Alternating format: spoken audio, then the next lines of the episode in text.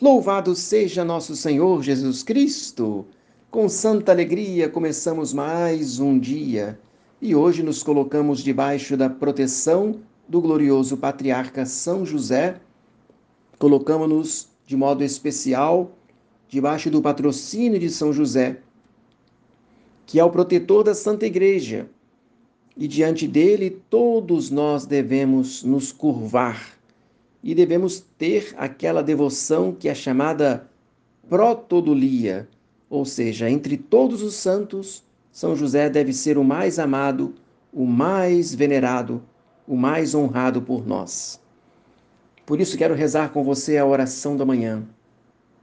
Em nome do Pai, do Filho e do Espírito Santo. Amém.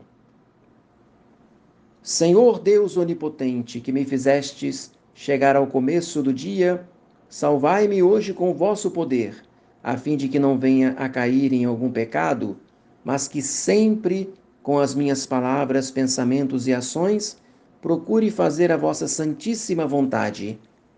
Amabilíssimo Senhor meu Jesus Cristo, que com tanta bondade, dia e noite, estais oculto no adorável sacramento do altar, velando por mim e aplacando a divina justiça, irritada pelas minhas culpas levai a cabo a obra começada. E assim como me protegestes durante a noite, assisti-me também no decurso deste dia. Abençoai a minha alma com as suas potências e o meu corpo com os seus sentidos, para que não me sirva destes dons que recebi das vossas mãos, para me revoltar contra vós, mas unicamente os dirija a dar-vos honra e glória. Que seja mais neste dia todo louvor a Maria. São José, nosso bom Pai, rogai por nós. E o Papa Francisco, na sua carta apostólica Patris Corde, com a qual ele instituiu o ano dedicado a São José, ele começa dizendo: Com um coração de pai, assim José amou a Jesus. E ele foi designado nos quatro evangelhos, né, Jesus foi designado nos quatro evangelhos como o filho de José, o filho do carpinteiro. Imaginemos por quantas e quantas vezes São José teve a possibilidade, a oportunidade de experimentar a ternura da bondade de Deus. Ele, como pai, era reflexo da ternura da bondade do pai, da bondade do Pai celeste, né? O Papa Francisco diz: Dia após dia, José via Jesus crescer em sabedoria, em estatura e em graça diante de Deus e dos homens.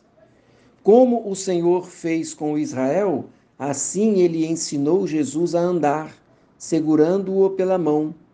Era para ele como o pai que levanta o filho contra o seu rosto, inclinava-se para ele a fim de lhe dar de comer.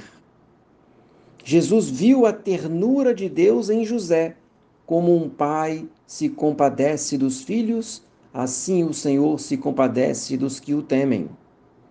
Com certeza, José terá ouvido ressoar na sinagoga, durante a oração dos Salmos, que o Deus de Israel é um Deus de ternura, que é bom para com todos, e a sua ternura repassa todas as suas obras. De modo que a história da salvação realiza-se na esperança para além do que se podia esperar, através das nossas fraquezas. Muitas vezes pensamos que Deus conta apenas com a nossa parte boa e vitoriosa, quando na verdade a maior parte dos seus desígnios se cumpre através da nossa fraqueza, apesar da nossa fraqueza.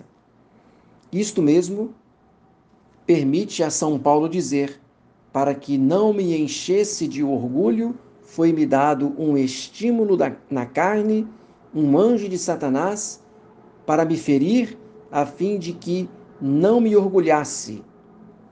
A esse respeito, três vezes pedi ao Senhor que o afastasse de mim, mas ele respondeu-me: Basta-te a minha graça, porque a força manifesta-se na fraqueza. Eis então em que consiste a perspectiva da economia da salvação. Devemos aprender a aceitar com profunda ternura a nossa fraqueza. Isso significa que devemos confiar no perdão de Deus, na sua misericórdia. E devemos olhar para São José e ver que ele é este reflexo da bondade, do amor, da misericórdia de Deus. Por isso também podemos pedir a ele que se compadeça de nós, que alcance para nós graças especiais para sempre melhorarmos na nossa caminhada espiritual. Que Ele interceda por nós junto a Jesus, junto a Maria, que nos alcance graças para cada dia crescermos no amor de Deus. Que nosso Senhor abençoe você, que você tenha um santo e abençoado dia. Desça sobre você a bênção de Deus Todo-Poderoso, o Pai e o Filho e o Espírito Santo. Amém. Salve Maria! São José, rogai por nós.